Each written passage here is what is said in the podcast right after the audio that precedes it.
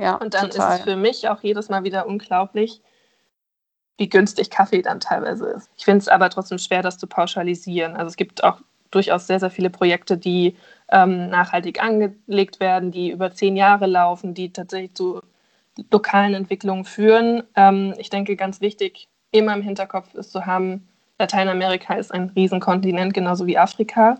Und gerade wenn man dann so eine, äh, so eine äh, Region sieht, dann, dann merkt man, ich kann einen, Entwicklungsansatz, den ich vielleicht für Oaxaca, eine andere Kaffeeregion in äh, Mexiko, ansetzen möchte, nicht für Chiapas ansetzen.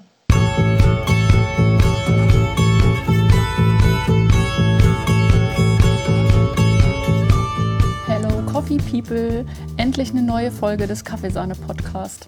Die letzten Monate war einiges los und im neuen Jahr regelt sich jetzt so langsam alles. Ich bin Anna und ich habe einige Jahre im Kaffee- und Gastrobereich auf dem Buckel. Im Kaffeesahne Podcast treffe ich mich mit Menschen, die mich inspirieren und deren Kaffeestory ich gerne mit euch teilen möchte. Falls ihr Bock auf mehr Austausch habt, Kommt super gerne auf Instagram vorbei. Unter kaffeesahne.coffee findet ihr mich da. Ein kleines Trinkgeld könnt ihr mir bei Steady zuwerfen oder ihr könnt den großartigen Giovanna Kaffee kaufen, den ich seit Dezember gemeinsam mit meiner Freundin und Kollegin Gio röste. Die kennt ihr vielleicht aus Episode 30 des Kaffeesahne Podcast. Die Links zum Shop und zu Steady und so weiter findet ihr in der Bio. Und diesmal spreche ich mit Valerie über ganz schön viele wichtige Dinge. Zum Beispiel die Vereinbarkeit von Siegeln und Direct Trade im Specialty Coffee, aber auch im Supermarktsegment und die Rolle der Frauen in der gesamten Kaffeekette. Freut euch auf ein super inspirierendes Gespräch und hoffentlich ein paar neue Sichtweisen. Ganz viel Spaß!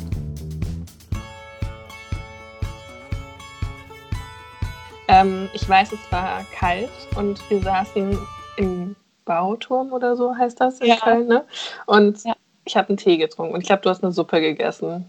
Und das weiß ich noch. Und ich kam von der Arbeit und war sehr müde und dann war das ein super cooles Gespräch und wir hatten voll viele Ideen und ähm, ja. Und dann ist mir klar geworden, dass du, glaub zu dem Zeitpunkt die Alex noch gar nicht kanntest oder so. Oder das hat sich irgendwie dann danach erst ergeben. Und irgendwie haben Alex und ich nämlich, glaube ich, dann rausgefunden, dass wir dich beide kennen. Haben wir uns nicht über Alex connected? Oder sowas. Oder ich habe dich im Podcast gesehen. Ich weiß auch nicht mehr. Aber ja, es war auf jeden Fall so ein.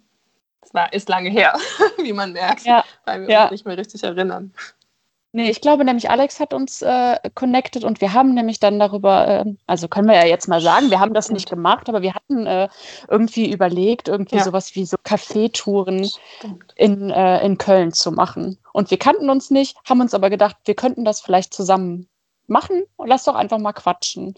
Und Genau. dann haben wir da echt richtig lange zusammen im Kaffeebauturm gesessen und schon mal so ein bisschen gebrainstormt und so.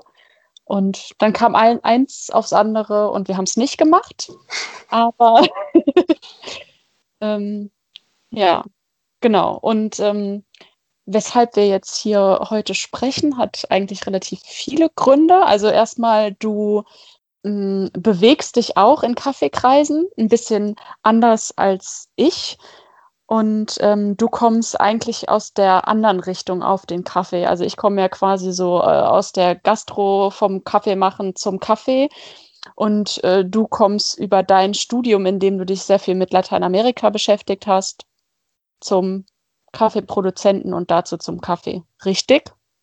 Ja, genau. Also einerseits ja, andererseits komme ich von der Kundenseite zum Kaffee auch irgendwie. Also weil die Kaffeeleidenschaft ähm, erstmal anfing damit, dass ich Cafés als Ort, als Begegnungsort und als kreativen Ort einfach schon immer so toll fand und ähm, dann selbst quasi für mich privat immer schon Kaffeetouren gemacht habe, von Café zu Café getingelt bin und da kreativ war oder für die Uni gelernt habe und ähm, quasi immer auf der Kundenseite erstand. Beziehungsweise auch kurzzeitig nach dem Abitur habe ich im Café gearbeitet. Und das hat auch irgendwie dazu geführt und den Grundstein gelegt, dass mich Kaffee als Produkt schon immer mehr interessiert hat, als nur, dass es eben ein Heißgetränk ist, weil wir damals eine sehr, sehr gute Kaffeeeinführung bekommen haben von unserem Chef. Das war das Mokkasin in Karlsruhe. Liebe Grüße an dieser Stelle. genau. Und ähm, die haben uns eine sehr, sehr gute Kaffeeschulung gegeben damals, allen Mitarbeitern. Das heißt, wir haben komplette Kaffeegeschichte gelernt, den Urspr die ganzen Ursprungsländer, auch sehr viele verschiedene Ursprungsländer zu dem Zeitpunkt schon vor Ort gehabt. Das heißt, ähm, das war 2010. Specialty Coffee kannte man in Karlsruhe damals noch nicht. Trotzdem gab es viele verschiedene Ursprünge quasi. Ähm, Kaffee aus verschiedenen Ursprüngen. Und genau, das war der selbst geröstet auch?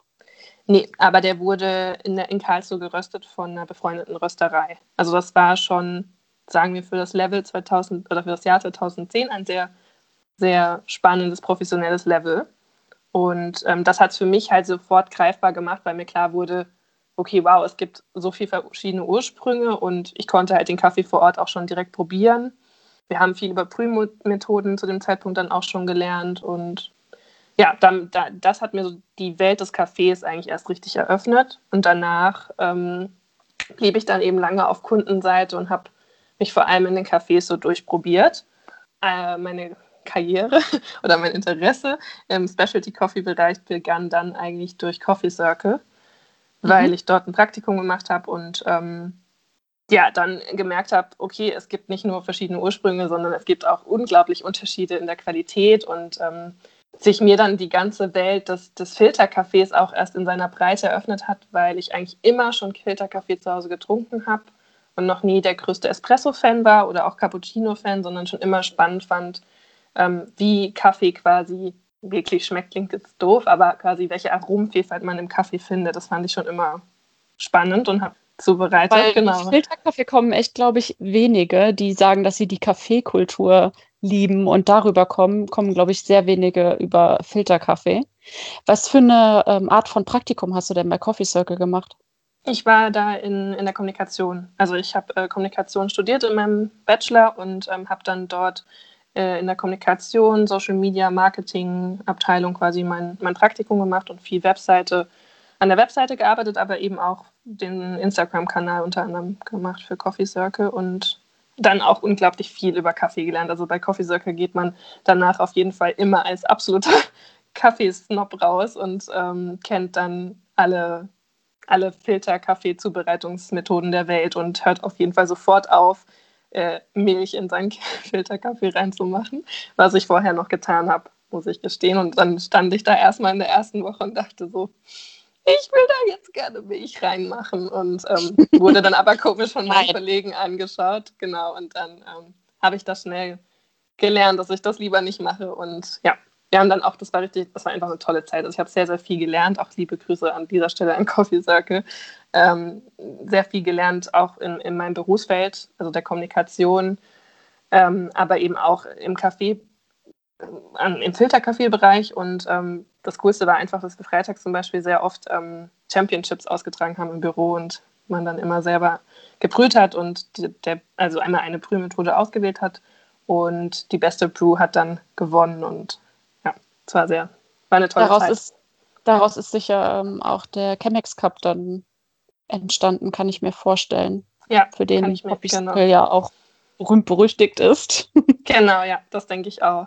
Ja, hatte äh, dieses Praktikum dann äh, auch Einfluss darauf, wie sich dein Studium weiterentwickelt hat?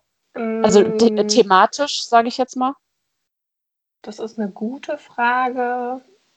Also es hat mich auf jeden Fall näher nochmal an das Thema ähm, Kaffee-Ursprung und, und Arbeitsbedingungen vor Ort natürlich geführt, weil Coffee Circle ja schon immer seit der Gründung ähm, das als Kern ihre, ihres Daseins haben. Das heißt, ähm, die Zusammenarbeit und die direkte, der direkte Handel mit den ähm, Farmern steht an oberster Stelle, sowie auch ähm, die sozialen Projekte, die sie dann unterstützen pro verkauftem Kilo Kaffee. Ähm, das heißt, ich habe mich natürlich stärker mit den Arbeitsbedingungen vor Ort beschäftigt, war aber auch schon vorgeprägt, weil ich mein Auslandssemester im Bachelor in Argentinien gemacht habe und schon immer sehr viel in Kontakt mit, mit dem lateinamerikanischen Kontinent allgemein war und gerade dann kommt man am Kaffee ja nicht vorbei.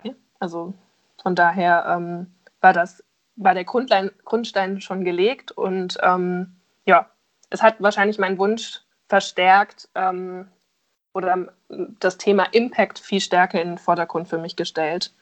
Und ähm, dann habe ich mich für meinen Master Lateinamerika-Studien entschieden der ähm, so eine Mischung war aus ähm, Politikwissenschaft, Geschichte, Anthropologie, Kulturwissenschaft und eben darauf abzielt, vor allem in die Entwicklungszusammenarbeit zu gehen und in den Austausch quasi mit Lateinamerika.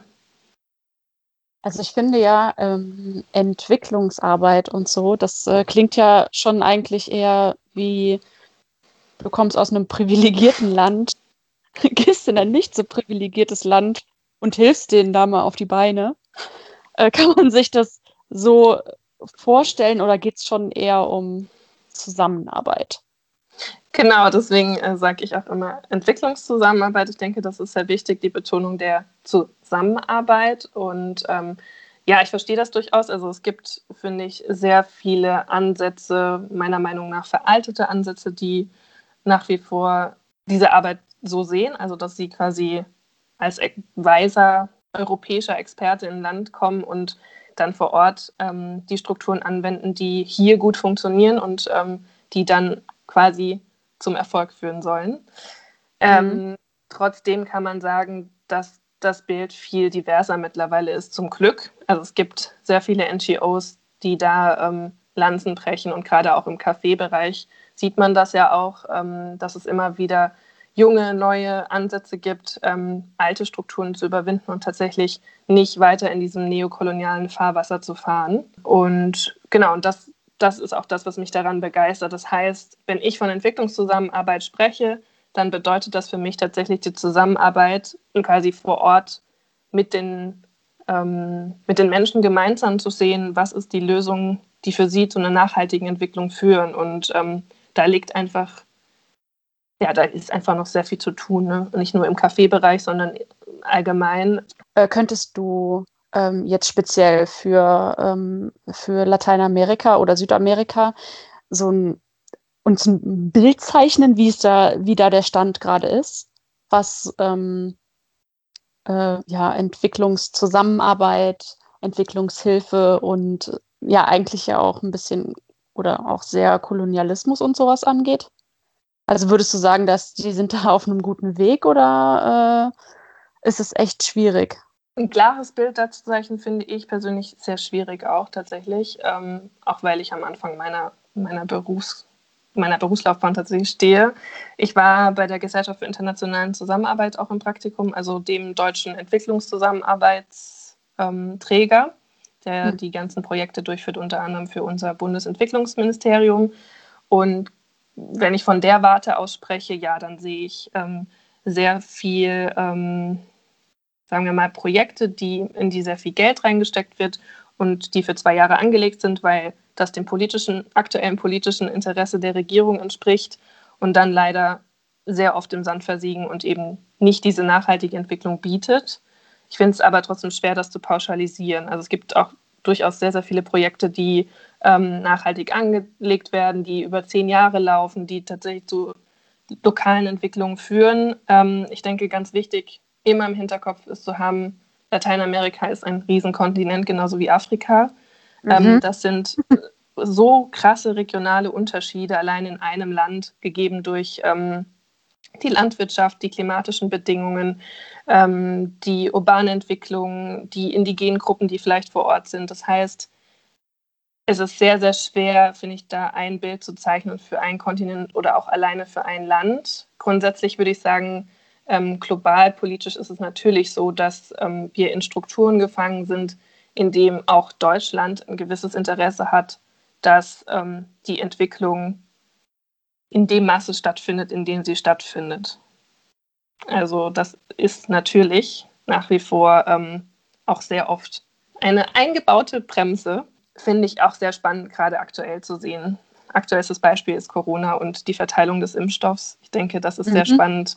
Ähm, meiner Meinung nach sieht man daran ganz deutlich, wie, ähm, wie die Machtstrukturen auf der Welt sind. Und ähm, das, das zieht sich durch alle Bereiche. Ich bin sehr stark ja in der Lebensmittelindustrie unterwegs. Und ähm, ja, das ist teilweise unfassbar, finde ich. Das, ja, ähm, da sieht man dann, wie weit die Solidarität so geht. Genau. Also wo, sie, wo sie genau anfängt. genau, genau.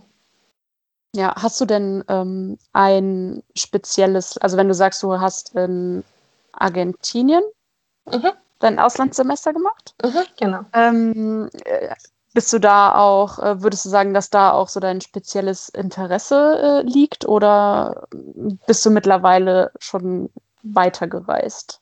In, in ja, genau. Also ich kenne zum Glück äh, glücklicherweise und privilegierterweise sehr viel von Lateinamerika. Ähm, gibt sehr wenige Länder, die ich noch nicht bereist habe. Und eines meiner Herzensländer ist tatsächlich Mexiko. Da war ich bisher ähm, schon zweimal für längere Zeit und ähm, war auch sehr oder bin sehr verbunden der mexikanischen Kultur durch meinen persönlichen Bekannten- und Freundeskreis und ähm, habe auch über Mexiko, also über die zapatistische Bewegung, das ist eine indigene autonome Bewegung aus ähm, Chiapas im Süden von Mexiko, wo auch sehr, sehr, sehr unglaublich toller Kaffee wächst. Ich glaube, ich habe dort mhm. die leckerste Kaffeetasse meines Lebens getrunken. Das war um 8 Uhr abends im Winter. Es war vor zwei Jahren, nee, vor drei Jahren mittlerweile. Und ähm, ich wollte eigentlich keinen Kaffee mehr trinken, weil es ja auch schon 8 Uhr war. Und dann dachte ich so, ach, ich muss jetzt unbedingt einen Kaffee trinken. Und habe ähm, ja, einen Filterkaffee vor Ort getrunken, der aus Chiapas kam. Und das war, boah, war eine, ja, eine eigene Aromareise für sich. ähm, ja, und tatsächlich ähm, finde ich Chiapas zum Beispiel auch eine sehr interessante Region und äh, das spiegelt auch, was ich eben gemeint habe, sehr gut wider, dass Chiapas aufgrund der Zapatisten, die ähm, 1994 den Aufstand geprobt haben und ähm, mittlerweile eben eine autonome, ähm, autonome Gemeinden gegründet haben. Das heißt, die sind ähm, komplett, ja, verwalten sich selbst, regieren sich selbst und äh, haben verkauft zum Beispiel auch Kaffee, es gibt es äh, den Café Zapatista auch in Deutschland. Ähm, über ein Kollektiv, was in Hamburg sitzt, wird er vertrieben. Mhm, Und ähm, kenne ich auch. Mhm. Ja. Gerade Chiapas ist zum Beispiel ein Paradebeispiel, zum Beispiel ist ein Paradebeispiel dafür, dass, ähm, dass Entwicklungszusammenarbeit sehr lokal und regional gesehen werden muss und angesetzt werden muss, weil jetzt natürlich ein Konzept für Chiapas mit so einer Vorgeschichte. Ähm, übrigens auch sehr spannend, ähm, die Zapatisten haben von Anfang an in ihrer Bewegung die Frauen ähm, als ebenbürtig gesehen. Das heißt, es gab auch Zapatistenführerinnen, also die quasi den Aufstand bewaffnet mitgeführt haben. Der war zunächst bewaffnet 1994, ist aber seitdem ähm, pazifistisch, also nicht mehr mit Gewalt verbunden und ähm, die haben von Anfang an Gender Empowerment quasi in ihrer Struktur, in ihrer Regierungsstruktur festgeschrieben und auch einen sehr spannenden Feminismus damit begründet. Und gerade wenn man dann so eine, äh, so eine äh, Region sieht, dann, dann merkt man, ich kann einen, Entwicklungsansatz, den ich vielleicht für Oaxaca, eine andere Kaffeeregion in äh, Mexiko, ansetzen möchte, nicht für Chiapas ansetzen. Ja, du hast jetzt gerade schon schon betont, dass, äh, dass die Bewegungen schon äh, feministisch äh, angehaucht waren oder im Prinzip äh, keine äh, Gender-Unterschiede äh, gelebt haben. Warum ist das für dich interessant? Also erzähl doch mal, was du, womit du dich speziell beschäftigst. Das ist, also eigentlich ist das eine sehr gute Frage, warum das so interessant für mich ist. Ich habe da keine finale Antwort tatsächlich drauf. Ich weiß gar nicht, wie das angefangen hat, dass ich auf dieses Thema gekommen bin. Aber ähm, tatsächlich hat das viel in mir ausgelöst, weil ich mich, ähm, ich habe anderthalb Jahre lang für meine Masterarbeit eben mit dem zapatistischen Feminismus beschäftigt habe, was eben ein indigener Feminismus ist. Und das war unglaublich spannend, weil ähm, mir klar wurde, dass zum Beispiel gerade in Chiapas ähm, die ähm, Indigenen, also die Maya-Indigenen, schon ursprünglich einen, einen, Feminismus gelebt haben, der dann quasi nochmal komplett umgeworfen wurde durch die Kirche. Also gerade, dass die Kirche einfach immer auch ein, eine große Rolle darin spielt, die Rolle der Frau festzulegen und die Rolle der Frau als ich stehe am Herd und bleibe zu Hause festzulegen. Und ähm, dass die Zapatisten quasi diese Rolle wieder aufbrechen und so eine Art, ähm, das war auch das Thema tatsächlich meiner Masterarbeit, eine Art Deskolonialisierung anstreben. Also quasi die Kolonialisierung komplett aufbrechen und über Bord werfen und zu den Ursprüngen zurückkehren und aber diese Ursprünge dann eben weiterentwickeln auf, ähm, ja, auf, das, auf die heutigen Gegebenheiten. Und ähm, das heißt, ich habe mich anderthalb Jahre sehr, sehr lange mit diesem Thema auseinandergesetzt und ähm, die Zapatisten sind auch stark mit dem Kaffee verbunden. Das heißt, es gibt auch Frauenkooperativen, die ähm, Kaffee anbauen und vertreiben. Und so kam ich dann, irgendwie hat sich das dann so verschmolzen tatsächlich in der Zeit, mhm. was mein Interessensgebiet anging, weil ich war in der Zeit auch in Lateinamerika und eben auch vor Ort in Chiapas und habe da meine unglaublich traumhafte Tasse Kaffee getrunken. Und ähm, in dem Moment ist mir auch nochmal klar geworden oder hat es meinen Blick darauf geschärft, wie sind die Frauen im Kaffeesektor repräsentiert. Und ähm, ja, und dann. Du hast es quasi da als was Besonderes wahrgenommen und dann äh, festgestellt, so wow, also ähm, so läuft das hier, so würde man das eigentlich quasi, ähm, ja, so würde man es jetzt, würde man es nicht erwarten. Und dann kommst du zurück äh, nach Deutschland, wo was ja so unglaublich gut und weit entwickelt ist und was Feminismus oder äh, Gender Equality angeht, ähm, sind wir absolut rückschrittig. So genau. im Vergleich. Mhm. Genau, das war so, also zumindest Gender Equality im Bereich Kaffee. So hat es das im ersten Moment für mich dargelegt. Ne? Ich habe ähm, mir, also ich habe eben die Kooperativen vor Ort kennengelernt und dadurch auch gemerkt, in welche Arbeiten sind Frauen im Ursprung grundsätzlich involviert. Das sind vor allem eben ähm, die Arbeiten auf der Farm, die teilweise unentgeltlich stattfinden oder eben auch im Niedriglohnsektor, das heißt in der Ernte, äh, im Sortieren des Kaffees etc. Heißt sehr viel Finger, sehr viel fingerfertige Arbeit und auch anstrengende Arbeit. Aber es ist selten, dass eine Frau eine Plantage besitzt. Und die Zapatisten mhm. haben genau das eben aufgeworfen und damit mir auch vor Augen geführt, wie sind eigentlich ähm, die Strukturen. Und genau, und dann kam ich eben mit diesem Blick nach Deutschland. Und hier ist mir einfach nach und nach immer stärker aufgefallen, dadurch, dass ich seit Coffee Circle mehr im Specialty Coffee Bereich unterwegs war, auf Festivals unterwegs war, in Röstereien unterwegs war und irgendwie habe ich mich irgendwann gefragt, warum gibt es denn so wenig Frauen, die rösten? Mhm. Und zu dem Zeitpunkt, das war, keine Ahnung, vor zwei, drei Jahren, naja, zwei Jahre mehr, dachte ich tatsächlich, es gibt sehr wenige Frauen, die rösten. Und habe mich gefragt, warum ist das denn so? Und ähm, mittlerweile weiß ich, das ist nicht so. Die Frauen sind nur einfach nicht so laut wie die Männer und ähm, stellen sich quasi nicht vorne hin und sagen, hallo, ich bin hier der Röstmeister, mhm. sondern ähm, ja, es gibt tatsächlich einfach viele Frauen, die auch rösten und ähm, die diese schwere körperliche Arbeit auch in Röstereien durchführen. Und das fand ich dann ganz spannend, tatsächlich da die Lupe anzusetzen und darüber hinaus dann auch stärker in, in die ähm, ja, in die Gender Equality oder in, im Gastrobereich allgemein zu schauen. Also was auch. Würdest du also sagen, ähm, dass es auch so ist, dass also dass von vielen Röstereien zum Beispiel das Gesicht ein Mann ist und am Röster steht aber eine Frau. Gar nicht so unbedingt, äh, gar nicht, muss ja gar nicht bewusst ähm, stattfinden. Ne? Es ist ja einfach oft so, dass man einfach, dass man, äh, dass man einfach denkt, okay, dem gehört die Rösterei, das ist natürlich auch der Röster. Genau. Und ganz oft stehen ja auch ganz viele verschiedene Menschen am Röster. Genau, ich glaube, das ist es. Ähm, das war auch ein sehr wichtiger Punkt, den du gerade ansprichst, ähm, dass eben ähm, die Firmeninhaber sehr, sehr oft Männer sind und das vielleicht dann automatisch verbunden wird, dass das eben auch ein Mann ist, der rüstet. Ähm, das ist durchaus, durchaus möglich, ja. Dafür musst du ja niemandem einen Vorwurf machen. Nee, genau. Ähm, es ist ja zum also, Beispiel so, ähm, zum Beispiel sagen wir bei Schwarz in Düsseldorf steht nicht unbedingt Arthur Fuchs am Röster, sondern da stehen auch Mädels am Röster. Und wenn du jetzt aber an äh, Ernst hier in Köln denkst, da denkst du, Maren ist die Rösterin. Die steht aber am allerwenigsten am Röster. Da stehen eigentlich nur Jungs am Röster. Also es muss halt nicht immer unbedingt das Gesicht sein, was, äh, was vorne ist.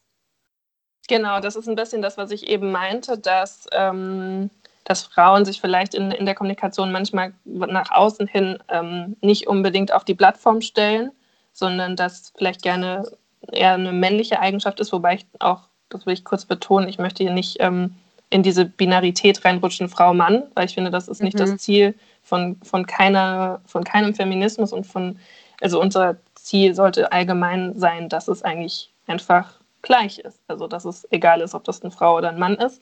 Ähm, mhm. Für mich war das einfach nur ein Thema, weil ich auf Veranstaltungen war und auf Festivals und gemerkt habe, ähm, dass ich halt viele Männer sehe und mich irgendwann auch gefragt habe, ähm, warum ist das so? Und das frage ich mich teilweise bei manchen Berufen immer noch. Und ähm, ich denke, dass man schon sagen kann, dass es ein Image gibt, das auch jetzt gerade im Specialty Coffee Bereich, wenn man Barista im Kopf hat, dann ist das ähm, übrigens auch nicht nur ein feministisches Thema, sondern auch ein multikulturelles Thema.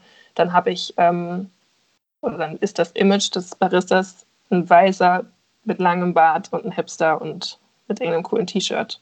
Oder am besten noch ein, eine Krawatte und ein Hemd. Und ähm, ich glaube, es, also mir persönlich geht es immer darum, die Diversität abzubilden und eine Plattform zu bieten, um diese Diversität abzubilden. Und ähm, ja. Ja, also ich meine, wir sind da ja auf einem ganz guten Weg, sage ich jetzt einfach mal. Ne? Also ähm, wir sind da ja schon in der Branche oder in der Szene unterwegs, äh, in der Diversität quasi mit vorne, mit oben drauf steht. Manchmal halt steht es halt ein bisschen mehr vorne drauf, als äh, drin ist. Aber ähm, ja, wir arbeiten dran zusammen. Genau, genau. Es ist ja immer grundsätzlich in allem, mit allen Themen, egal von Entwicklungszusammenarbeit äh, bis, bis Feminismus, ein Thema des Dialogs und der Kommunikation. Und ähm, nur so werden natürlich Strukturen auch verändert, nachhaltig und aufgebrochen. Ja.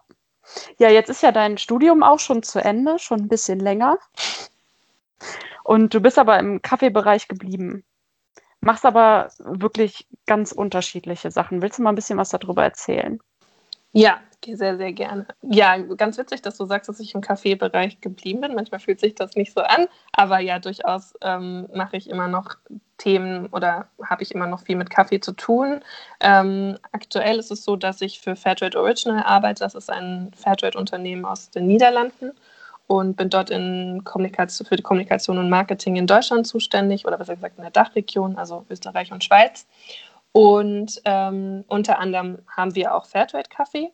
Das heißt, ähm, das ist durchaus noch ein Thema für mich. Wir haben aktuell im 2020 den Direct Trade Coffee rausgebracht und ähm, handeln den Kaffee, wie der Name auch schon sagt, direkt mit äh, Kolumbien aktuell, mit einer Kooperative in Kolumbien, ähm, bauen aber die Linie auch gerade noch aus. Das heißt, da kommen noch weitere direkte Beziehungen hinzu. Das ist natürlich für mich super spannend, weil das der Traum ist. Ne? Das vereint für mich alle Themen, mit denen ich mich in den letzten zehn Jahren beschäftigt habe, auf so eine wundervolle Weise, als würde das alles wie so kleine Puzzleteile auf einmal ein Bild ergeben. Und ähm, das finde ich auch immer noch sehr faszinierend, muss ich sagen, weil ich das vor zehn, natürlich, zehn Jahren, als ich im Mokkasin in Karlsruhe stand, natürlich niemals gedacht habe. Also damals wollte ich noch International Business studieren.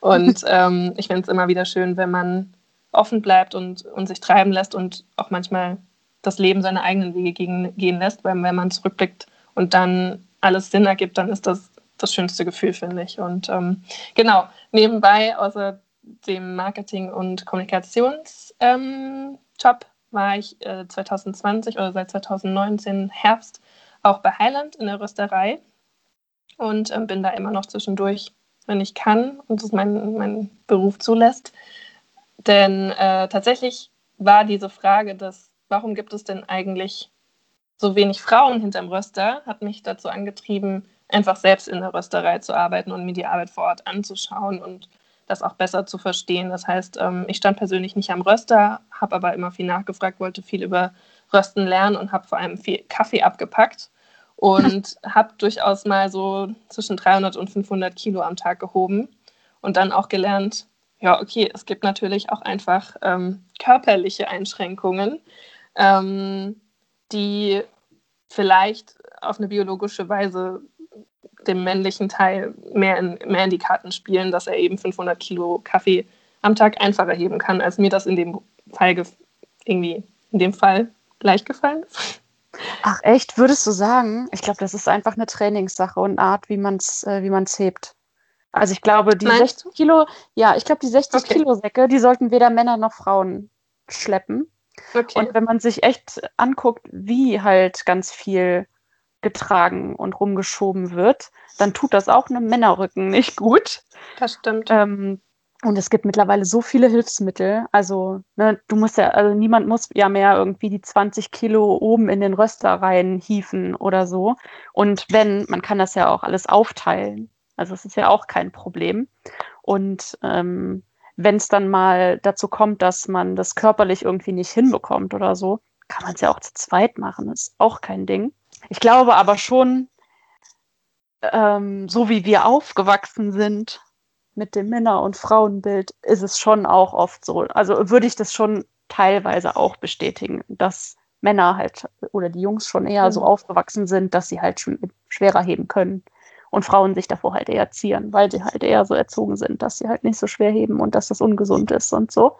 Aber ich glaube, oder ich kann dir das ja auch aus Erfahrung sagen, ich habe auch fünf Tage die Woche in der Rösterei gearbeitet und habe auch mehrere hundert Kilo äh, Kaffee am Tag rumgeschoben. Und das ist eher eine äh, Trainingssache und hat viel auch damit zu tun, ob man es richtig hebt. Und dann ist es eigentlich Fitnessstudio-Ersatz. Ja, das stimmt. Das stimmt. Das ist eine ja. unglaubliche Trainingssache, ja. Ja, ja das stimmt. Ich glaube, ich glaube aber, das hat ähm, mehr mit, äh, mit unserer Erziehung und unserem ähm, Aufwachsen ja. zu tun, warum halt mehr Männer da landen als Frauen. So. Ja, da gebe ich dir recht. Und, und auch einfach dann für mich, ein, also als, als ich, Valerie, die Erkenntnis, ich, mir ist, also ich bin an meine Grenzen gestoßen quasi. Mir ja. war das dann teilweise einfach, also ich habe es einfach krass immer gespürt am ja. Ende des Tages ähm, und war einfach fertig. Ja, aber, ja ähm, voll verstehen. Genau. Und ja. Ähm, ja. aber es ist natürlich auf jeden Fall eine Frage, wie man es hebt und ähm, wie viel Kilo das am Ende auch am Tag sind. Trotzdem wollte ich mir das angucken und es war eine sehr, sehr gute Erfahrung und äh, es war auch die coole Erfahrung, weil ich, glaube ich, vorher noch viel mehr Respekt davor hatte. Also ich habe vorher noch mehr gedacht, oh Gott, schaffe ich das überhaupt? Also ich hab, war viel an der Abpackmaschine, das heißt, ich habe immer die 10 Kilo einmal kleine Treppe hochgetragen und oben reingeschüttet. Und mhm. ähm, davor hatte ich am Anfang schon Respekt. Ja, und für mich war es eine wichtige Erfahrung zu sehen, dass ich das auch schaffe und ähm, trotzdem auch so eine ganz andere Körper, also eine ganz andere Arbeit zu machen, als ich normalerweise mache, weil ich ja viel mit meinem Kopf arbeite, in allem, was ich tue, ähm, sowohl privat als auch für die Arbeit. Und ähm, es war sehr spannend, einfach meine körperliche Arbeit auszuführen und auch zu sehen, nochmal, wie viel Arbeit steckt denn hinter so einer Packung Kaffee. Also man sieht ja das alles nur, wenn man im Café sitzt und der Kaffee vor einem zubereitet wird, aber wie viel Arbeit Schritte involviert sind, bis dieser Kaffee in dieser Verpackung landet. Das finde ich jedes Mal sowohl im Ursprung, ne, also bis der Kaffee vom Strauch quasi in der Tüte ist, unglaublich. Ja, und dann total. ist es für mich auch jedes Mal wieder unglaublich, wie günstig Kaffee dann teilweise ist. Also ich meine, wir sind natürlich auch bei Highland eine, eine Manufaktur, das heißt, ähm, ähm, bei anderen Anbietern wird das in der, also maschinell abgepackt heißt, da steckt natürlich dann vielleicht auf der Seite hier nicht so viel Arbeit dahinter, aber trotzdem, ja, finde ich das ähm, faszinierend und das äh, ist, hat bei mir dazu geführt, dass ich nochmal mehr eine Wertschätzung habe, wenn ich eine Tasse Kaffee trinke und mir klar wird, wie viel Liebe und Effort und Kraft und Arbeit und alles steckt dahinter, dass ich jetzt diese mhm. Tasse Kaffee trinken kann. Und das finde ich bei Heiland übrigens auch unglaublich, weil sich da so viele Leute Gedanken drum machen, welcher Kaffee wird eingekauft, zu welchen Bedingungen und ähm, wie wird dann der am Ende zubereitet beim Kunden und so weiter. Und ja, das, ähm, ja, stimmt. Ja, ich bin, auch, bin auch Fan von deren Philosophie ja. und von den Menschen. Aber inwiefern geht es denn gut zusammen, dass du bei Fairtrade Original arbeitest und bei Highland? Weil Highland ist ja jetzt keine Siegelrösterei. Also du meinst im Hinblick auf Siegel für mich persönlich, aufgrund des Fairtrade-Siegels? Ja, also vielleicht schon. Also weil im ähm, Specialty Coffee Bereich hast du ja ähm, sehr, also gibt es ja sehr viel Kritik an, äh, an Siegeln auch und an der Art und Weise, wie Fairtrade ähm, äh, gehandelt wird. Und äh, du arbeitest halt quasi ähm, bei und mit Fairtrade und aber auch in der Rösterei, die sich quasi so dem Direct Trade und ganz klar ohne Siegel verschrieben hat. Äh, was ja super spannend ist, für beide Seiten wahrscheinlich auch. Aber ähm, widerspricht sich das für, für dich nicht? Nee, das widerspricht sich für mich nicht, weil ich denke, dass ähm, beide Ansätze ihre Daseinsberechtigung haben. Ich denke, ähm, sowohl der eine Ansatz als auch der andere funktioniert nur in dem Rahmen, in dem er stattfindet. Also ich denke, es ist Ähm, bloß ist es eine geschichtliche Entwicklung. Also Fairtrade, also ich arbeite ja bei Fairtrade Original, das ist eine eigenständige Marke, die gesiegelt ist. Das heißt, ich bin nicht beim Siegel selbst und ähm, das Fairtrade-Siegel hat eine sehr lange Geschichte und hat quasi damals den Kaffeemarkt revolutioniert mit dem Ansatz.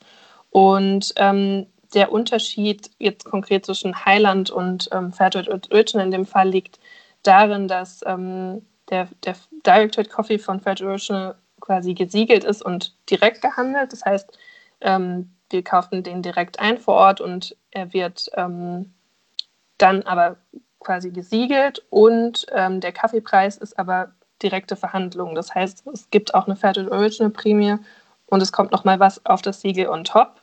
Das heißt, es ist eine Mischung aus ähm, dem direkten Handel oder es ist ein direkter Handel, der aber gesiegelt ist. Das heißt, du hast eine unabhängige Stelle, die sagt, okay, ja, ist wirklich fair gehandelter Kaffee. Das finde ich persönlich sehr spannend, weil man auch sagen muss, es gibt sehr viel Kritik am Fairtrade-Siegel.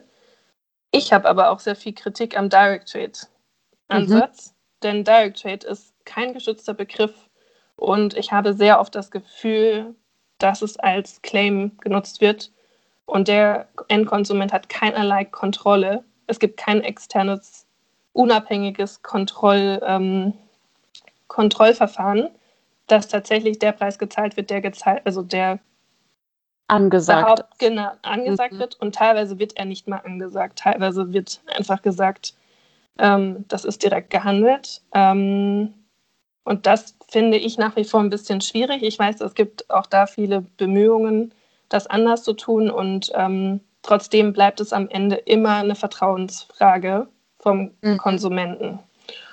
Und deswegen finde ich nach wie vor ähm, das Siegel sehr spannend, auch wenn man natürlich sagen muss, ja. Fairtrade Original ähm, ist für mich deswegen auch so spannend, weil ähm, sie quasi 1973 mit dem fairen Handel angefangen haben, also mit einem fair gehandelten Kaffee. Und jetzt 2019 gesagt haben in den Niederlanden, hey, wir wollen den nächsten Schritt gehen. Und äh, für uns ist der nächste Schritt der direkte, direkte Handel, weil wir eben sehen, dass ähm, die Kaffeeszene, die Kaffeelieferkette vor allem nach dem nächsten Schritt ruft, weil die Kaffeemindestpreise, Kaffee-Fairtrade-Mindestpreise nicht ausreichend sind aufgrund des niedrigen Kaffeepreises, der einfach seit Jahren im Keller ist. Hinzu kommen die Klimaauswirkungen im Ursprung. Das heißt, Fairtrade Original bemüht sich da einen neuen Ansatz zu finden, einen neuen eigenen Ansatz. Und ähm, das macht das Ganze für mich so spannend. Also ich finde es unglaublich gut, wenn man sagt, man hat weiterhin ein externes Kontrollsystem, aber bemüht sich eben darüber hinaus auch hinzuschauen und zu sehen, wie sind die Bedingungen vor Ort, wie können wir das besser machen. Und ähm, was ich eben auch erklären wollte, ist ähm, der Unterschied auch im Ansatz konkret zwischen Highland und Fairtrade Original. Highland sagt ähm, tatsächlich, dass sie lieber quasi direkt mit Farmern zusammenarbeiten, das heißt nicht unbedingt mit Kooperativen. Und das ist eben auch ein wichtiger Unterschied im, im Handel, also im, im direkten und fairen Handel. Der faire Handel hat den Ansatz, also das Fairtrade-Siegel, vor allem die Kooperativen zu unterstützen, das heißt den Solidaritätsgemeinschaftssinn zu stärken.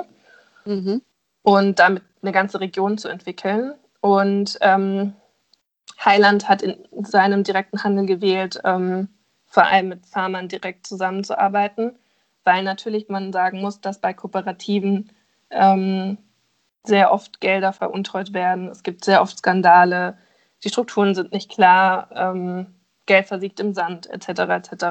Das heißt, ich kann beide Ansätze sehr gut verstehen und ich finde nicht, dass sie einander ausschließen, sondern dass sie einander unglaublich gut ergänzen und dass vielleicht gemeinsam im Dialog in Zukunft ein Modell entstehen könnte, was wirklich für eine nachhaltige Entwicklung sorgt. Das ist zumindest meine Hoffnung. Ich glaube, die Kritik an den Siegeln ist aus Sicht von so Specialty Coffee Röstereien auch ja leicht dahergesagt, weil ähm, die kleinen Specialty-Röstereien haben ja, haben ja einen Markt und, die, und das wird angenommen und das läuft über Direct Trade oder auch, auch manchmal mit Siegeln, ob jetzt Bio oder Fairtrade oder was auch immer. Aber oft wird halt vergessen, dass es halt auch den Markt gibt, der Leute, die sich einfach nicht damit beschäftigen wollen.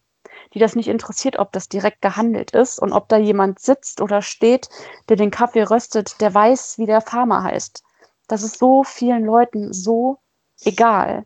Und da ist es total wichtig, dass es da halt so eine Art Siegelsystem oder sowas gibt, was das halt irgendwie ein bisschen abdeckt und übersichtlich macht für die Leute, die sich nicht damit beschäftigen wollen. Und du sagst es ja schon, also das äh, Fairtrade-Siegel deckt nicht unbedingt die Kosten von den, ähm, äh, von den Farmern oder was halt gerade abgeht, in welchem Ursprung auch immer. Aber ähm, gibt halt schon mal wenigstens so eine Richtung an. Und ich meine, du arbeitest ja nicht für das Siegel, sondern für Fairtrade Original und das, was, ähm, was ihr halt jetzt macht oder was du halt gesagt hast, dass ihr da jetzt auch einen äh, direkt gehandelten ähm, Kaffee habt, das äh, geht ja dann schon mal irgendwie in so einen Mittel-Zwischenweg, äh, in dem man sich ja vielleicht ein bisschen was voneinander abschaut. Heißt, da schauen sich ja die Großen von den Kleinen was ab Genauso wie sich die ähm, Kleinen auch was von den Großen abschauen können, nämlich zum Beispiel, dass es nicht immer unbedingt nur über super fancy irgendwelche Geschmäcker und Fermentation und sowas geht, sondern auch über den Normalo-Geschmack. Damit holst ja. du halt mehr Leute ab.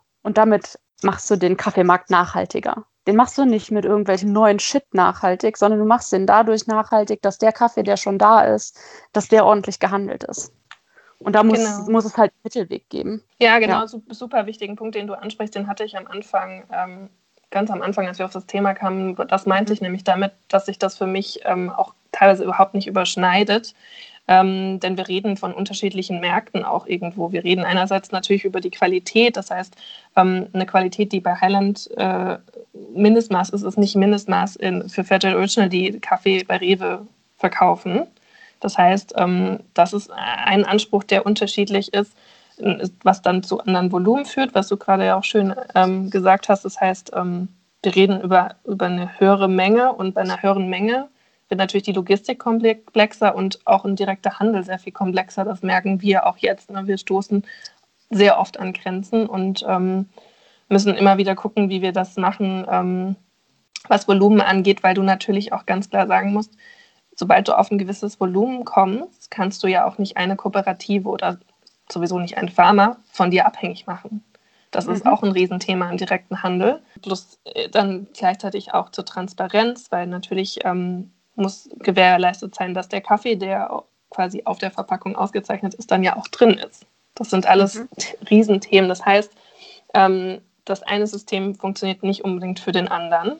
Ähm, und wichtiger, wichtiger Punkt, auch den du angesprochen hast im, im Supermarkt, ist, ähm, hat der Kunde, der beschäftigt sich nicht damit, woher der Kaffee kommt und welcher Farmer den angebaut hat. Vielleicht, wenn du Glück hast, macht das einer mal und stellt sich kurz da fünf Minuten hin und schaut sich das an. Ansonsten wird das Regal abgescannt und geschaut, okay, ist der Bio? Ja, super. Und im Idealfall auch noch Fairtrade. Und, und ähm, dazu noch günstig. Genau, und dazu bitte auch noch nicht utopisch, keine utopischen Preise. Ja. Und ähm, genau, das, das ist das Thema für Supermarkt. In einem, wenn ich zu einem Röster gehe oder in einen Café, dann habe ich natürlich auch andere Vorkenntnisse und möchte was anderes geboten bekommen. Und dann funktioniert, funktioniert natürlich auch viel Mund-zu-Mund-Kommunikation, die du im Supermarkt nicht hast. Total. Und so haben halt beide Märkte sein, äh, seine Berechtigung. Und beide Märkte sollten halt fair ablaufen. Und wichtig noch hinzuzufügen, das ist auch meine Erfahrung aus dem letzten Jahr, weil ich ähm, enger mit dem Siegel auch mit Fairtrade Deutschland, also mit Transfer zusammengearbeitet habe, unter anderem auch für unseren Launch-Event zum Kaffee. Auch nicht jede kleine Rösterei kann direkt handeln. Das ist logistisch gar nicht möglich, bloß zeitlich. Ähm, das heißt, Fairtrade äh, bietet einfach ähm, auch eine sehr einfache Möglichkeit, an fair gehandelten Bio-Kaffee oder auch nicht Bio-Kaffee ähm, zu gelangen. Und ähm, ich finde, das ist auch sehr relevant. Also auch das sollte man nicht vergessen, dass sich jeder kleine Rüster sich Direct Trade leisten kann, bloß die Logistik dafür hat. Das ist äh, ein super komplexes Thema, aber ich finde es ganz cool, dass wir es jetzt äh, doch mal so angeschnitten haben. Ja. Ähm, aber ähm, das ist ja nicht das Einzige, was du machst, ähm, sondern super gute Überleitung. Ähm, du hattest letztes Jahr geplant, nach äh, Kolumbien zu fahren und äh, hast einige Interviews schon geführt, hast Interviews äh, noch auf deiner Liste. Und naja, auch bei dir ist das ein bisschen anders gelaufen im letzten Jahr, natürlich. Aber erzähl doch mal no, sonst noch so was in deiner Freizeit. Ja, genau. Ähm, tatsächlich hat sich auch da noch so ein kleines Puzzleteil in das Bild eingefügt. Ein sehr unerwartetes Puzzleteil, weil ich ähm, habe vor Fetted Original für die GEPA gearbeitet und da ähm, hatten wir eine sehr schöne Veranstaltung mit Röstern hier, die äh, die Partner aus dem Ursprung getroffen haben. Aus Lateinamerika waren damals Partner da und wir haben zusammen Cupping gemacht und bei diesem Cupping habe ich die Nadine kennengelernt. Liebe Grüße von der ja. Kaffeeschule Hannover. Genau. Und ähm, ich bin mit Nadine ins Gespräch gekommen und es hat sich ergeben, dass Nadine auch einen Verlag hat und ähm, wir irgendwie ein bisschen rumgesponnen haben, dass ich dieses Thema Frauen im Café ähm, tatsächlich auch als Buch irgendwie entwickeln könnte. Und ähm, erst dachte ich, naja, okay, wir haben da jetzt halt auch mal ein bisschen rumgesponnen und dann zwei Wochen später hat mir Nadine geschrieben und seitdem ist das ein sehr konkretes Buchprojekt und ich bin in der Interviewphase nach wie vor, genau, ich hatte so einen, einen kleinen Knick bekommen letztes Jahr, weil ich große Pläne hatte für das Jahr und ähm, ich glaube, wie es jedem so ging, wenn man Pläne hat und die dann erstmal umgeworfen werden, dann ist man erstmal so ein bisschen angefressen. Das heißt, ich musste mhm. das ein bisschen überwinden, habe dann aber mit meinen Interviews weitergemacht und ähm, tatsächlich ist das Buchprojekt weiterhin äh, am Start. Das heißt The Female Side of Coffee. Und ähm, die Idee ist, dass es eine Plattform bietet, Frauen entlang der Kaffeekette ähm, vorzustellen und zu treffen und ihre Geschichten zu erfahren und ähm, einfach mal zu horchen. Nummer eins, wie viele unglaublich tolle und verschiedene Berufe gibt es entlang der Kaffeekette, also von Ursprung bis hierher ähm, in die Gastronomie. Und dann auch, was für unglaublich spannende Geschichten gibt es. Und ähm, da habe ich eben viele verschiedene Frauen, vor allem jetzt ähm, im vergangenen Jahr interviewt, die hier auf, auf der globalen Nordseite arbeiten, im Kaffeebereich getroffen. Und ähm, jetzt lege ich meinen Blick auch Richtung globalen Süden und genau, bin da jetzt am Überlegen, wie ich das online trotzdem weiterführen kann. Und ähm, bietet natürlich auch unglaublich viele Möglichkeiten, den Blick zu weiten, nicht nur auf Kolumbien. Kolumbien deswegen, weil ich tatsächlich noch nie in Kolumbien war und es ein sehr spannendes Kaffeeland finde und ähm, deswegen damals dachte, ja, Kolumbien it is.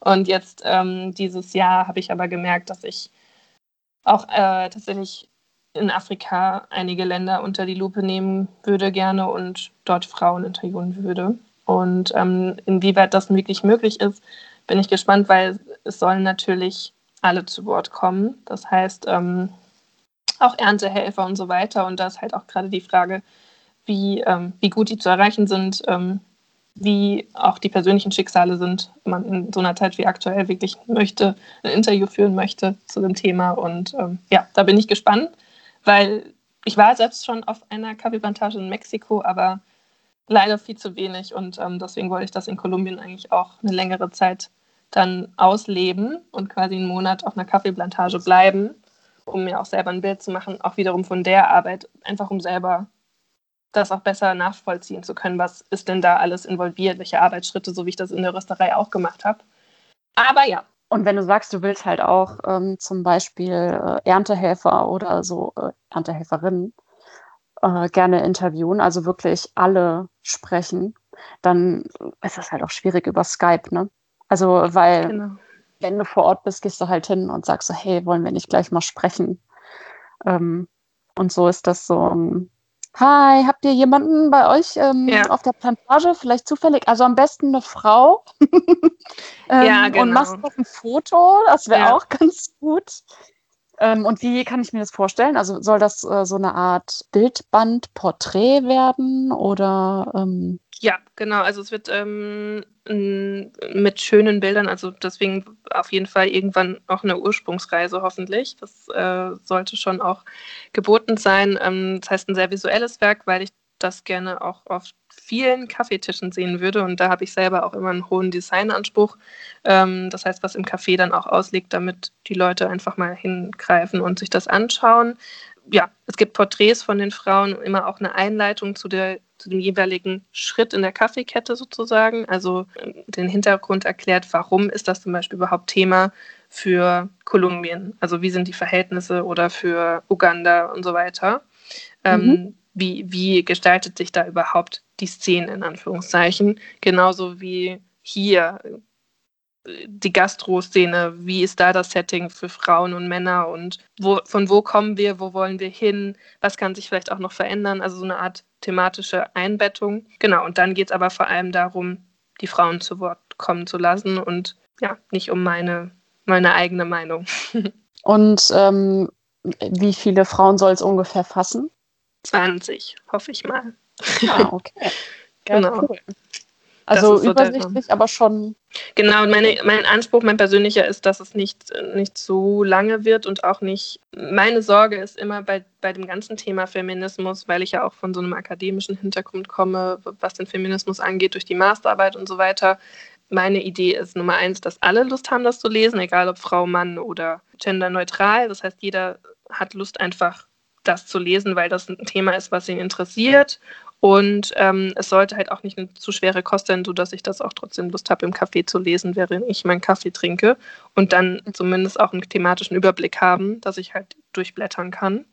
Und das war die Idee dahinter. Voll schön. Und wie lange hast du noch? Ja, das ist immer so eine gute Frage. Muss man mal Nadine fragen, wann sie mir auf die Finger klopft. Ähm, tatsächlich hatte ich keinen Abgabetermin, weil sich das einfach momentan ja auch verändert hat. Ähm, grundsätzlich hatten wir natürlich auch schon mal Festivals rausgesucht, wo dann eine Präsentation stattfinden könnte von dem Buch. Ähm, ja, deswegen ist das gerade so ein bisschen Die gibt es gerade nicht. Leider, ja. Aber ja. ich meine, da verändert sich vielleicht ja auch jetzt viel. Und wenn wir 2021 in der gleichen Situation stecken wie 2020, dann bin ich mir sicher, dass auch da der Erfindergeist dazu führen wird, dass andere Formen der Festivals oder der Zusammenkünfte, Online-Zusammenkünfte aus dem Boden stampfen. Deswegen, mhm. ähm, ja, aber mein persönliches Ziel ist, dieses Projekt auf jeden Fall dieses Jahr abzuschließen.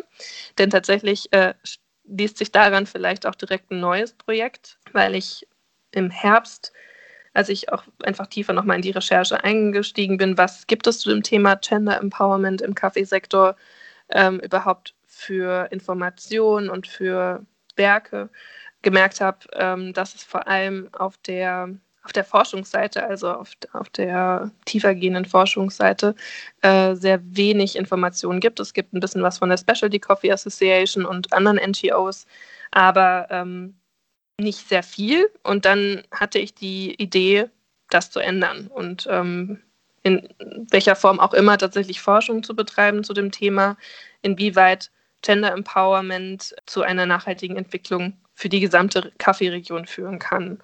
Und da würde ich, fände ich sehr spannend, tatsächlich Afrika und Lateinamerika zu untersuchen, also verschiedene Regionen natürlich auf den Kontinenten und ähm, zu überlegen, was verändert das? Ne? Das hat viel mit Wissenstransfer zu tun. Ähm, das heißt, dass Frauen der Zugang zu Bildung und Wissen gewährt wird und ähm, der Zugang zu Verwaltungspositionen etc. Und wie, wie wie würde das zu einer nachhaltigen Entwicklung im Kaffeesektor führen, die der ja auf jeden Fall eine Entwicklung bedarf?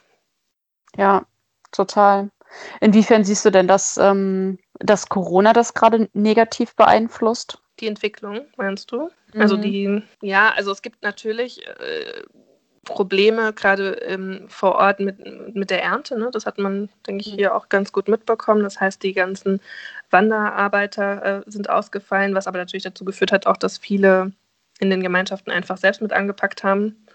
Und ähm, ich denke, grundsätzlich kann man sagen, wobei ich mit solchen Pauschalisierungen auch immer sehr, sehr vorsichtig bin, dass ähm, Corona dazu geführt hat, dass Frauen stärker an den Haushalt gebunden wurden, teilweise auch mit Mehrfachbelastungen auskommen müssen, ähm, einfach weil wir zu Hause bleiben alle. Und ähm, das führt natürlich für Frauen vor Ort ähm, zu einer sehr krassen Bewegungseinschränkung und dann aufgrund der Infrastruktur, die vielleicht nicht so ausgeprägt ist wie hier, was Internet und so weiter angeht, auch dazu, dass Bildungs-, Fortbildungsprogramme aufgeschoben wurden etc. Das heißt, wie in allen Bereichen denke ich oder habe ich das Gefühl, dass alles so ein bisschen on hold ist. Dass jeder so ein bisschen abwartet, wie geht es denn jetzt weiter? Und ähm, durchaus natürlich auch durch sehr, also in vielen Bereichen zur Verschärfung von Situationen, was Armut, Ernteausfälle und so weiter angeht, geführt mhm. hat. Und ähm, gerade in Lateinamerika kommt, Zentralamerika kommen noch Umwelteinflüsse hinzu. Ne, die hatten einen sehr starken, äh, sagen wir einfach, äh, Umweltkatastrophe, die ähm, die Lage nochmal verschärft hat. Und ähm, das, denke ich, sind die Auswirkungen aktuell. Und wie sind ähm, die Auswirkungen für dich persönlich aktuell? Tatsächlich nicht so weitreichend, weil ich das große Glück habe, ja in der Lebensmittelbranche zu arbeiten, die, glaube ich, als einzige gefühlt verschont ist von, die, bisher verschont ist von dieser Krise, wobei die Leute natürlich auch weiter essen werden. Ähm, das heißt, beruflich gibt es für mich sehr wenig äh, Einschränkungen. Ich bin im Homeoffice, was für mich persönlich auch nicht so schlimm ist, weil ich sehr gerne im Homeoffice arbeite und ähm, das einfach mag, auch zu Hause zu sein. Mir fehlt der Austausch mit den Kollegen, aber sonst ähm, geht es mir sehr gut. Und ansonsten fehlt mir manchmal oder ist tatsächlich so, dass natürlich der Ausblick, der fehlende Ausblick oder so diese die fehlende Planungsfähigkeit bei mir dazu führt, dass ich manchmal ein kleines, kleines kreatives Loch habe. Und dann ja, versuche ich, ich sehr gut verstehen. mir trotzdem neue Projekte zu setzen, mir zu überlegen, was ich noch Neues lernen könnte, weil gerade Neues Lernen und auch mein Buchprojekt, ne, wo ich immer wieder mit neuen Themen in Kontakt komme, helfen mir persönlich sehr. Es sind so mein Motor, sind mein Antrieb. Und ähm, das merke ich auch immer wieder, dass gerade so persönliche Projekte wie das Buch oder vielleicht auch eine eventuelle Promotion, die sich daran anschließt, die geben mir unglaublich Antrieb und Energie und ähm, mein persönliches Ziel ist, mit allem, was ich tue, so viel positive Auswirkungen wie möglich zu haben. Und ähm, wenn ich das mir vor Augen führe, dann, dann habe ich auch immer wieder richtig Bock auf alles. Voll gut. Ja, ich glaube, das ist echt gut, wenn man äh, ein Mensch ist, der auch, der auch gerne zu Hause ist und ähm, zu Hause arbeiten kann und so. Also für mich war es auch bisher sehr angenehm eigentlich, so das letzte Jahr es kommt halt jetzt so langsam, dass man merkt, dass man schon lange keine Menschen mehr gesehen hat. Und mal, also diese einfachen, leichten Begegnungen, die fehlen, weil das sind die, die so sehr inspirieren. Ähm, und einfach mal ins Café gehen, hinsetzen, mit den Leuten quatschen und so. Ja. Das fehlt sehr, das die Kaffeebesuche, das stimmt total. Das, also das fehlt mir sehr, plus natürlich auch die sozialen Kontakte, aber auch dieser kreative Raum im Café, das ist schon Wahnsinn. Plus natürlich habe ich sehr große Angst davor, was ist nach der Krise, falls wir hoffentlich bald aus dieser Krise raus sind. Wie viele Lieblingscafés haben überlebt? Ich hoffe, alle. Und helfe fleißig mit mit meinem Kaffee to go und versuche immer ja. allen, die ich gerne habe, ähm, ja, zu unterstützen, wo es geht, weil ich finde das unfassbar. Es ist unfassbar nach wie vor, tatsächlich für mich auch. Ja, es ist schwer in Worte zu fassen. Ne? Ja. Ähm, was ist denn das äh, Café, in das du als nächstes gehen würdest, wenn es vorbei ist?